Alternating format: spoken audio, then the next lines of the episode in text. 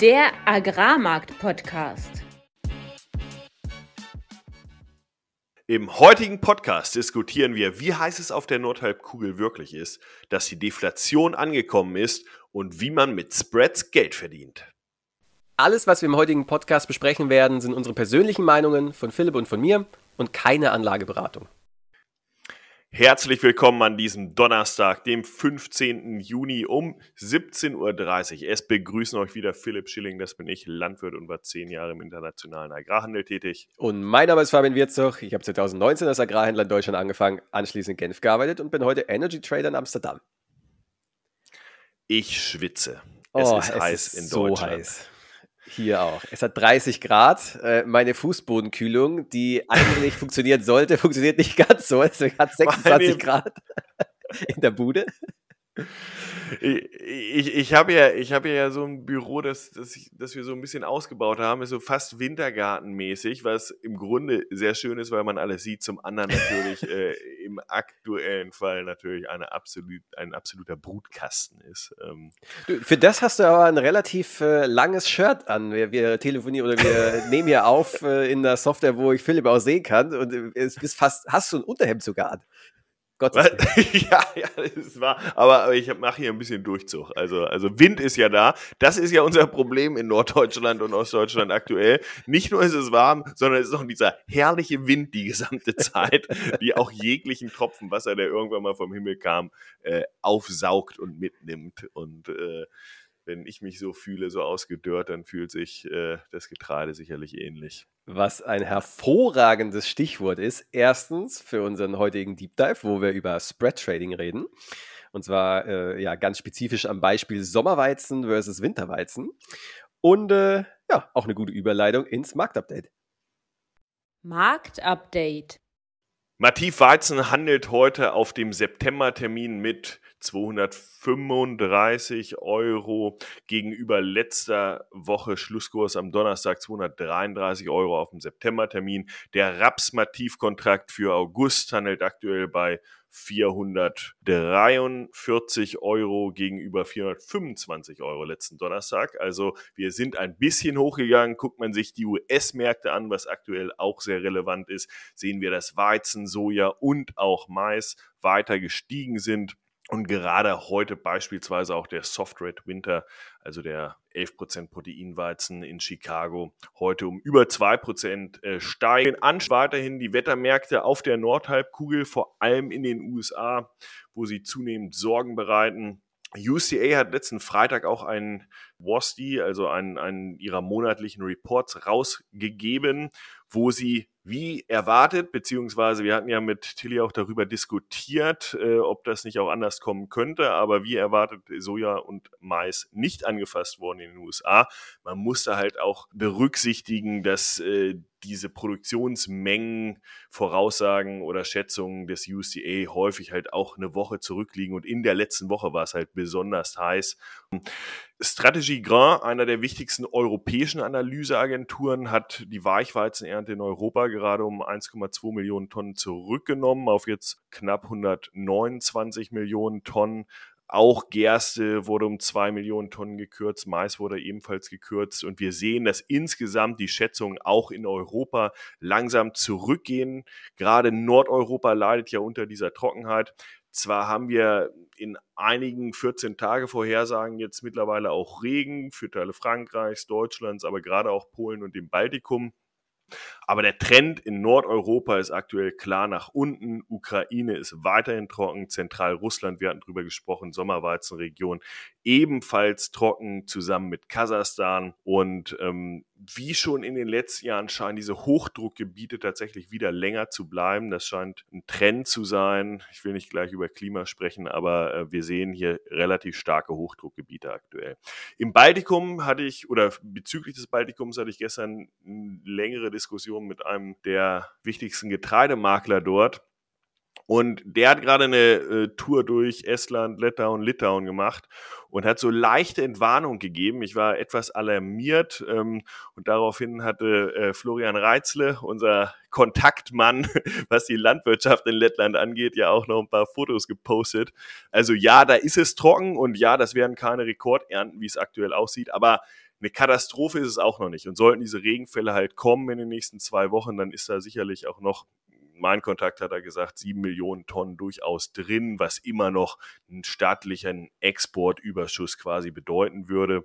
Aber wir brauchen halt diese Niederschläge, die zum Teil in Regionen wie beispielsweise Ungarn und anderen Teilen Südosteuropas auch tatsächlich da waren. Das heißt, ein gemischtes Bild für Europa in Südrussland, Rostov, Krasnodar, das sind so die Regionen, wo dann äh, Weizen am Anfang der Kampagne auch exportiert wird aus Russland und damit sehr wichtig, wie viel Druck kommt denn da am Anfang.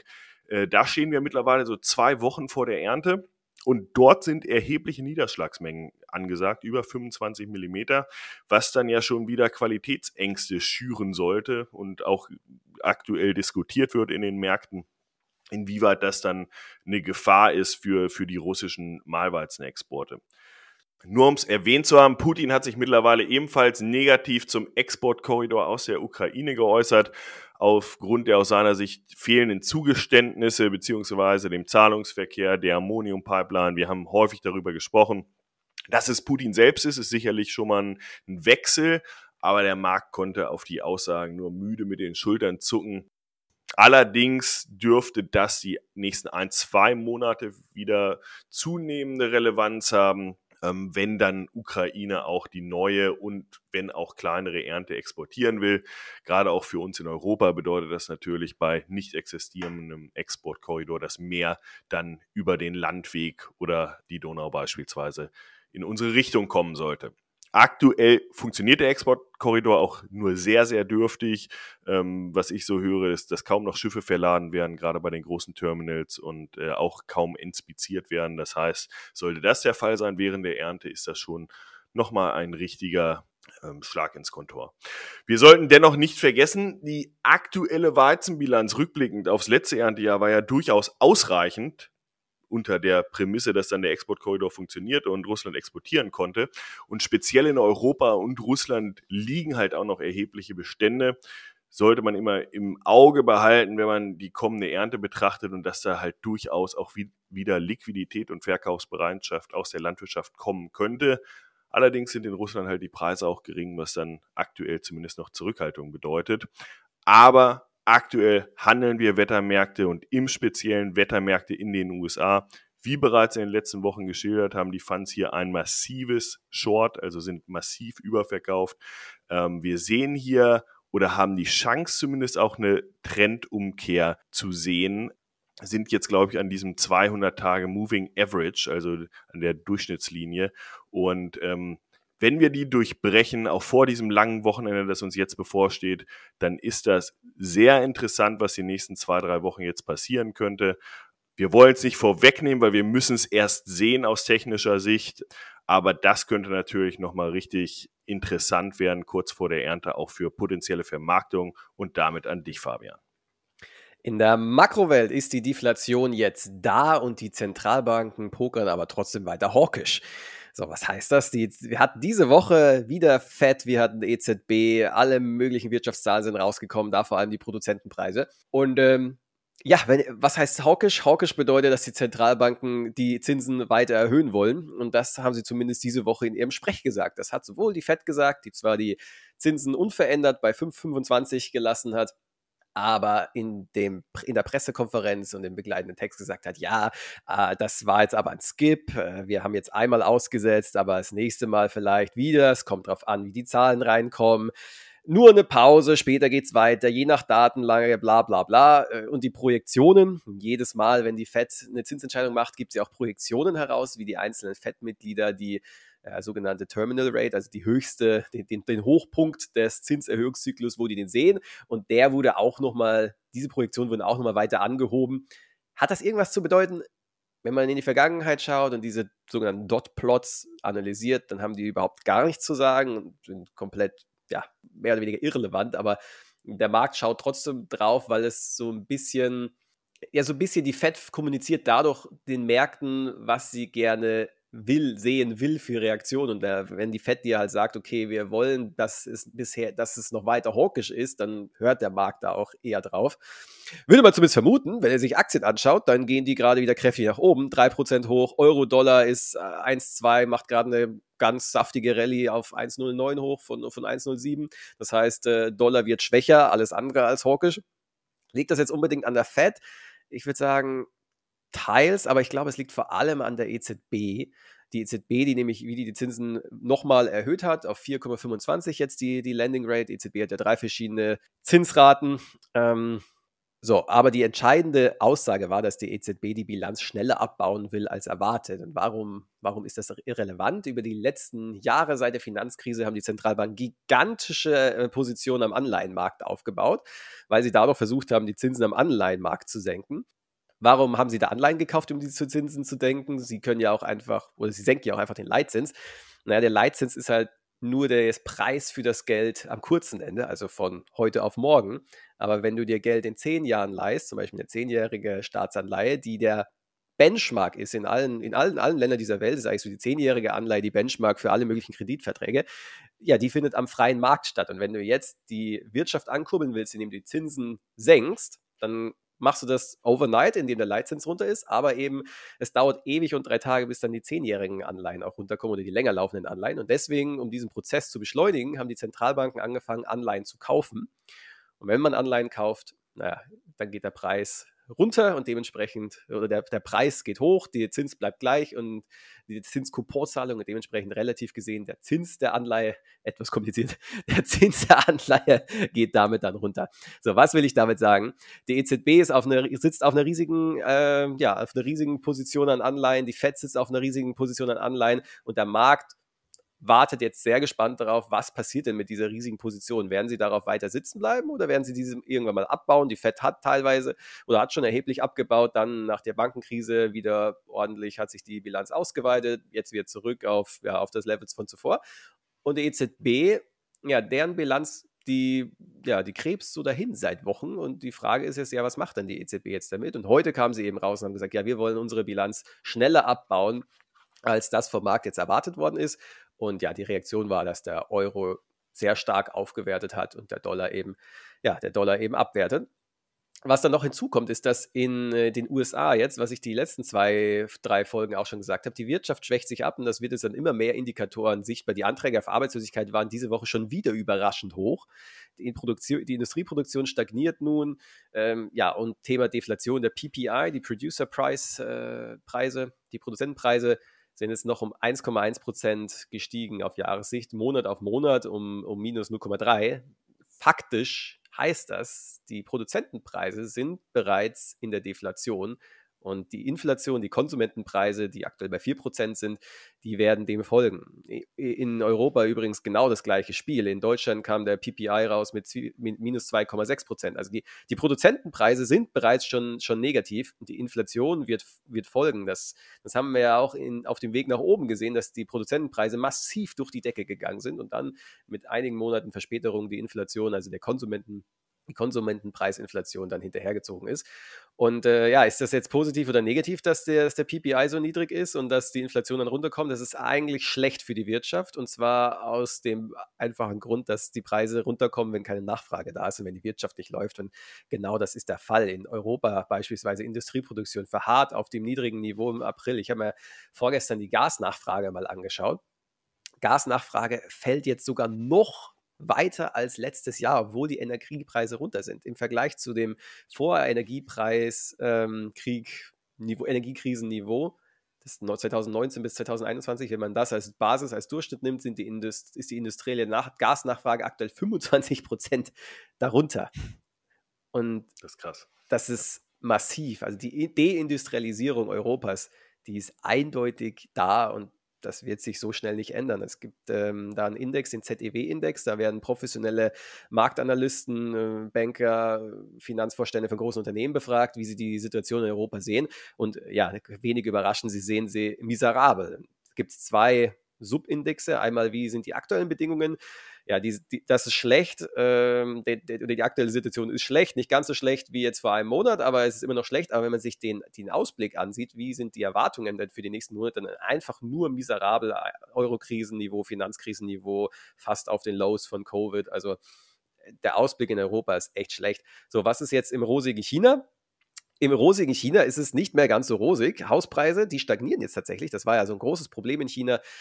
Äh, Hauspreise sind gefallen, gefallen, weil einfach so viel gebaut worden, worden ist, aber eben nicht so viele Menschen da waren, um dann dort in diese Wohnungen einzuziehen. Ähm, das ist also ein positives Signal, aber Industrieproduktion ist jetzt tatsächlich niedriger als im letzten Monat. Ja, bleibt wie gesagt abzuwarten, was da jetzt genau noch bei rumkommt, weil es immer noch ja, ist ein ähnliches Niveau wie die Monate davor. Das heißt, es ist nicht katastrophal, aber es, es ist ein Trend, der sich dort entwickeln könnte. Äh, Arbeitslosigkeit ist stabil, aber was ein bisschen beunruhigend ist, ist, dass die, dass die Chinesen jetzt erstens auch mega schlechte PPIs haben, also Producer Price Index, minus 4,6 Prozent, die schlechtesten global. Die, die, die Produzentenpreise sind im freien Fall, auch in Asien. Und das hat die, die chinesische Zentralbank dazu veranlasst, dass sie einen bestimmten Zinssatz, es gibt mehrere Zinse, aber einen kleineren Zinssatz auf kurzfristigeres Geld, dass sie den schon abgesenkt haben. Und was normalerweise dann folgt, ist, dass der eigentliche Leitzinssatz in China auch gesenkt wird. Und eine Zentralbank senkt die Zinsen nicht, wenn die Wirtschaft läuft und, und alles prima ist. Also das ist, das ist sogar sehr beunruhigend, was da in China gerade stattfindet. Und ja, werden in den nächsten Monaten sehen, mit Europa in der Rezession, USA auf dem Weg in die Rezession und China aktuell im, im Covid-Reopening-Boom, aber der scheint auf wackeligen Beinen aktuell zu sein. Und damit kommen wir zu unserem heutigen Deep Dive-Thema. Deep Dive. Im heutigen Deep Dive wollen wir uns mit Spread Trading beschäftigen. Spread Trading, erstmal ein englischer Begriff. Worüber sprechen wir? Wir sprechen über das Handeln von Preisunterschieden zwischen verschiedenen Dingen, erstmal ganz allgemein gesagt. Ähm, Häufig geht es im Getreide- und Ölsaatenhandel dann darum, verschiedene Rohstoffe quasi miteinander in Verbindung zu bringen. Das heißt, den einen zu kaufen und den anderen zu verkaufen, weil man vielleicht eine Meinung auf den Unterschied dieser beiden Produkte hat, ähm, aber vielleicht was die generelle Marktrichtung angeht, und die ist ja in den in der aktuellen Lage jetzt, ich meine, aktuell reden wir zwar über Trockenheit und dann kann man natürlich auch eine festere Meinung haben, aber gerade die letzten Wochen war es natürlich nicht mehr so einfach, sich eine absolute Meinung zu bilden. Müssen wir jetzt noch weiter runter oder müssen wir jetzt unbedingt wieder hochgehen? Und in solchen Phasen ist es natürlich besonders attraktiv, sich dann auch Preisunterschiede anzugucken.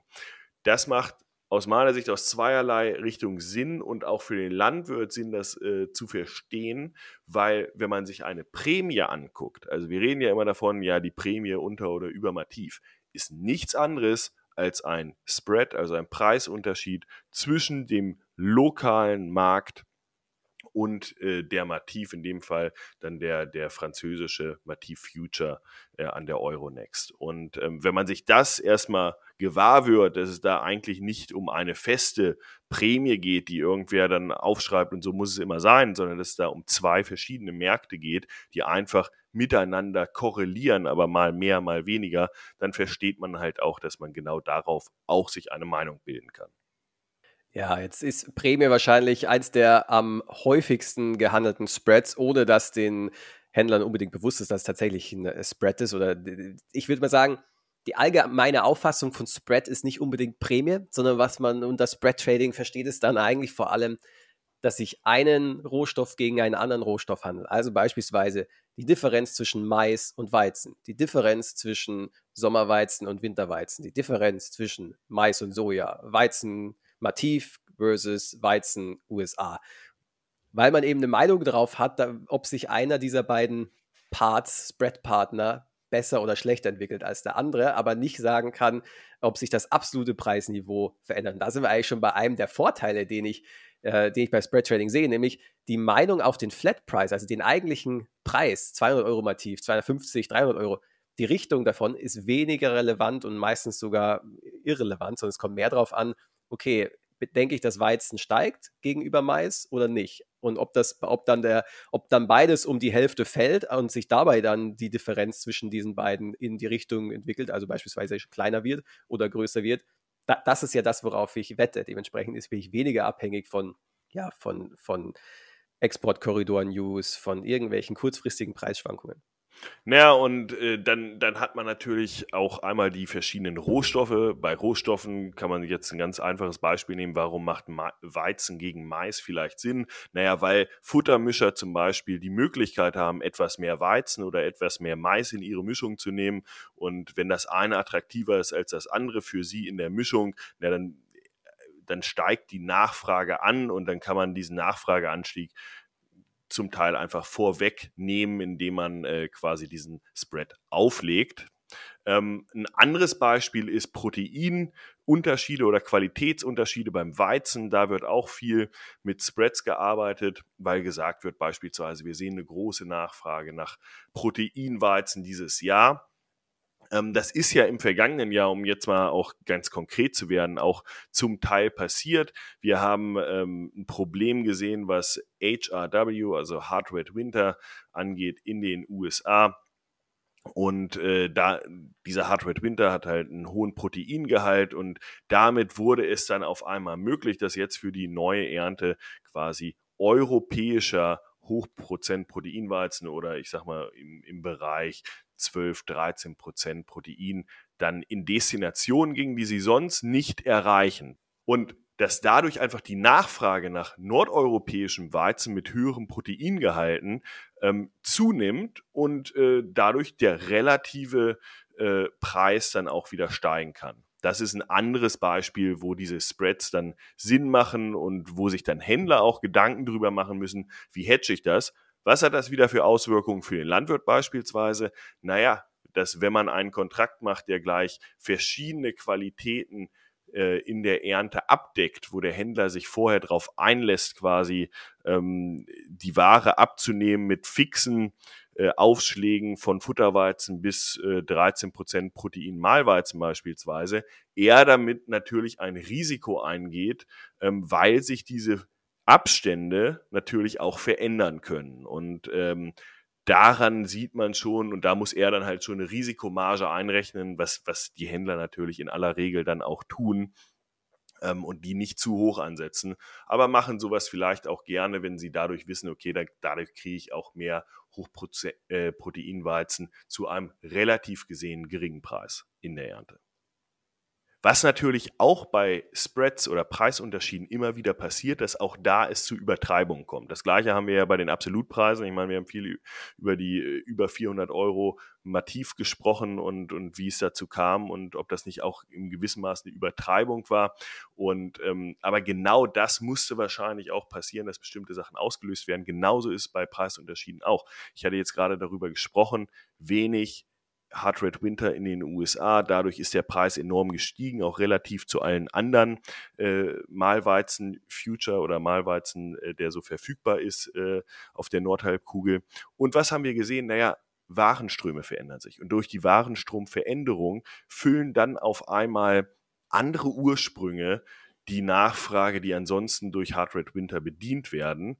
Und dann kommt vielleicht auch ein Händler mal wieder auf die Idee und äh, ich sag mal, die Idee äh, äh, setzen wir hier auch gerade in unserem kleinen Buch um, äh, dass wir sagen, okay, jetzt ist der Unterschied, der Preisunterschied zwischen Hard Red Winter und in dem Fall Soft Red Winter jetzt einfach zu groß geworden, weil die Nachfrage einfach wegbricht und es ist eigentlich auch bekannt, wie viel davon verfügbar ist. Was ähnliches hatten wir hier auch vor Ort in Deutschland, dass am Anfang der Kampagne äh, diesen Jahres, also diesen des Erntejahres 2022, 2023, Qualitätsweizen unheimlich gefragt war und äh, die Mühlen kaum in der Lage waren, quasi ihre Nachfrage danach zu stillen und sehr hohe Aufschläge auch verlangt wurden.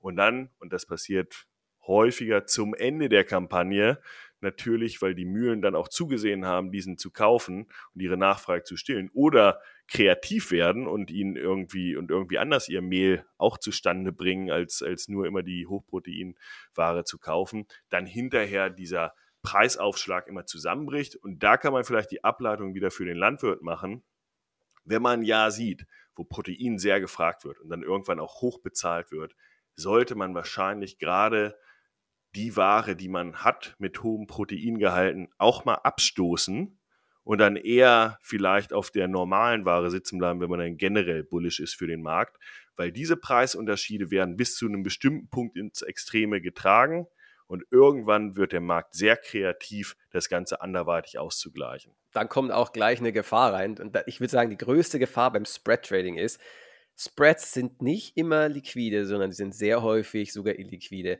Und meistens an den Extrempunkten, wo, wo man sich denkt, boah, geil, das ist jetzt ein Level, das muss ich kaufen oder verkaufen, kannst du es meistens gar nicht kaufen oder verkaufen, weil keine Liquidität da ist, weil der Landhändler dann eben nicht mehr kaufen will, weil am Future-Markt einfach jeder sieht, dass dieses extreme ja, dieser extreme Punkt übertrieben ist und dementsprechend sich niemand mehr da, ja, äh, dir quasi das Geld freiwillig entgegenstreckt und du es nur nehmen musst. Das ist eigentlich so der Hauptnachteil, den ich bei Spread sehe und ist so ein bisschen damit verbunden, kann auch sehr volatil sein. Vor, wenn, vor allem, wenn es illiquide ist, kann so ein Spread, eine Preisdifferenz zum Beispiel zwischen, was wir jetzt haben, Hard Red Winter Wheat in den USA gegen den Soft Red Winter Wheat in den USA, wenn es illiquide ist, dann kann dieser Spread sich sehr schnell bewegen. Und wenn man dann an seine Risikolimits kommt, wird es natürlich schwierig, dass man aus dem Trade wieder rauskommt.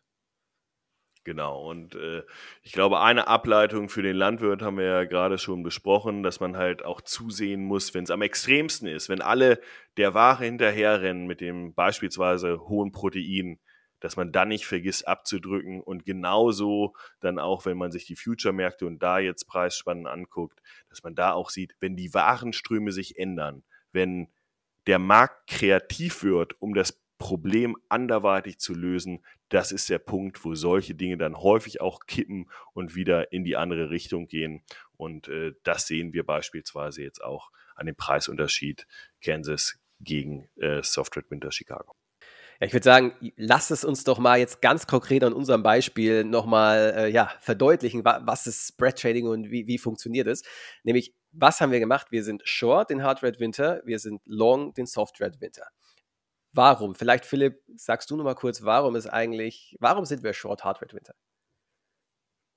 Naja, Hard Red Winter äh, oder die Story war ja dass Hard Red Winter generell für die neue Kampagne ähm, erst sehr, sehr trocken war ähm, und dann in der Ernte jetzt quasi auch verregnet, dadurch schlechte Qualität, noch mehr, noch weniger Menge, äh, noch mehr Risiko quasi drin war und dadurch dieser Preis enorm durch die Decke gegangen ist und historisch hohe Aufschläge gegenüber dem normalen Weizen Soft Red Winter ähm, bekommen hat. Wenn man sich auch die Fun-Position anguckt, die sind unheimlich short gewesen, Weizen, aber Soft Red Winter und dadurch ist Soft Red Winter kalkuliert sich im Grunde in die Futterration voll ein, was ungewöhnlich ist in den USA. Da muss eigentlich Mais in die Ration und deshalb Soft Red Winter gefühlt sehr, sehr billig. Hard Red Winter, alles ist bekannt. Wir sind schon mitten in der Ernte. Wir wissen eigentlich, was kommt. Ganz genau. Es, der Hochpunkt, der, der Peak Panic liegt hinter uns.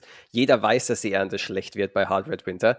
So, und bei Soft Red Winter geht jetzt aber diese ganze Thematik, die wir ja auch im Podcast jetzt schon mehrfach besprochen haben, los mit der Wettermarkt. Was passiert ist eigentlich mit dem Exportkorridor in der Ukraine? Die Ernten sehen eigentlich gar nicht so gut äh, oder die, die, der Wettermarkt erhöht das Risiko, dass die Ernten schlechter werden und das liebt der Markt ja immer zu spielen in, in dieser Phase des Jahres. Und natürlich, genau was du gesagt hast, die Funds naja, die sind halt einfach extrem short äh, Soft Red Winter. Das heißt, das ist auch noch so ein Argument, was diesen Spread dann, ja, was dazu führt, dass dieser Spread sich wieder eher zusammenschiebt, dass der mega teure Hard Red Winter, der eben durch die Trockenheit, schlechte ja, Erntebedingungen sehr teuer geworden ist und der billige Soft Red Winter, dass die wieder enger zueinander kommen. Und man kann ja auch einfach jeden Morgen ich denke, viele hier werden auch den Friars Report am Morgen lesen. Da muss man ja nur mal anschauen, welche Origins sind teuer und welche sind billig. Und da ist in der Tabelle Ganz links als teuerster Weizen der Welt ist der Hard Red Winter und ganz links, direkt nach dem russischen, ist der Soft Red Winter. Und das ist in der USA, das ist im gleichen Land. Also die Differenz ist extrem und das ist eigentlich unsere Trade-Idee für diesen Spread Trade. Und damit schließen wir für heute dieses äh, aus unserer Sicht sehr interessante Thema, ähm, das man aus verschiedenen Blickwinkeln eigentlich betrachten kann. Als Landwirt wichtig, wenn es um die Vermarktung seiner verschiedenen Qualitäten geht. Als Händler super wichtig, wenn es um Absicherung geht, aber auch um Geld verdienen in diesen Märkten geht. Und ähm, freuen uns auch auf die Diskussion mit euch. Gerne Feedback dazu. Und äh, wir können schon mal verraten, es werden einige Interviewgäste die nächsten Wochen zu uns kommen, die euch dann in den Podcasts auch begegnen werden. Also seid gespannt. Wenn euch die heutige Podcast-Folge gefallen hat, dann lasst uns gerne einen Like, einen Kommentar auf Instagram da, teilt die Folge und wenn ihr spannende Interviewgäste habt oder selbst gerne einmal in die Show kommen wollt, dann schreibt uns über Social Media oder an studio.agrarmarktpodcast.de.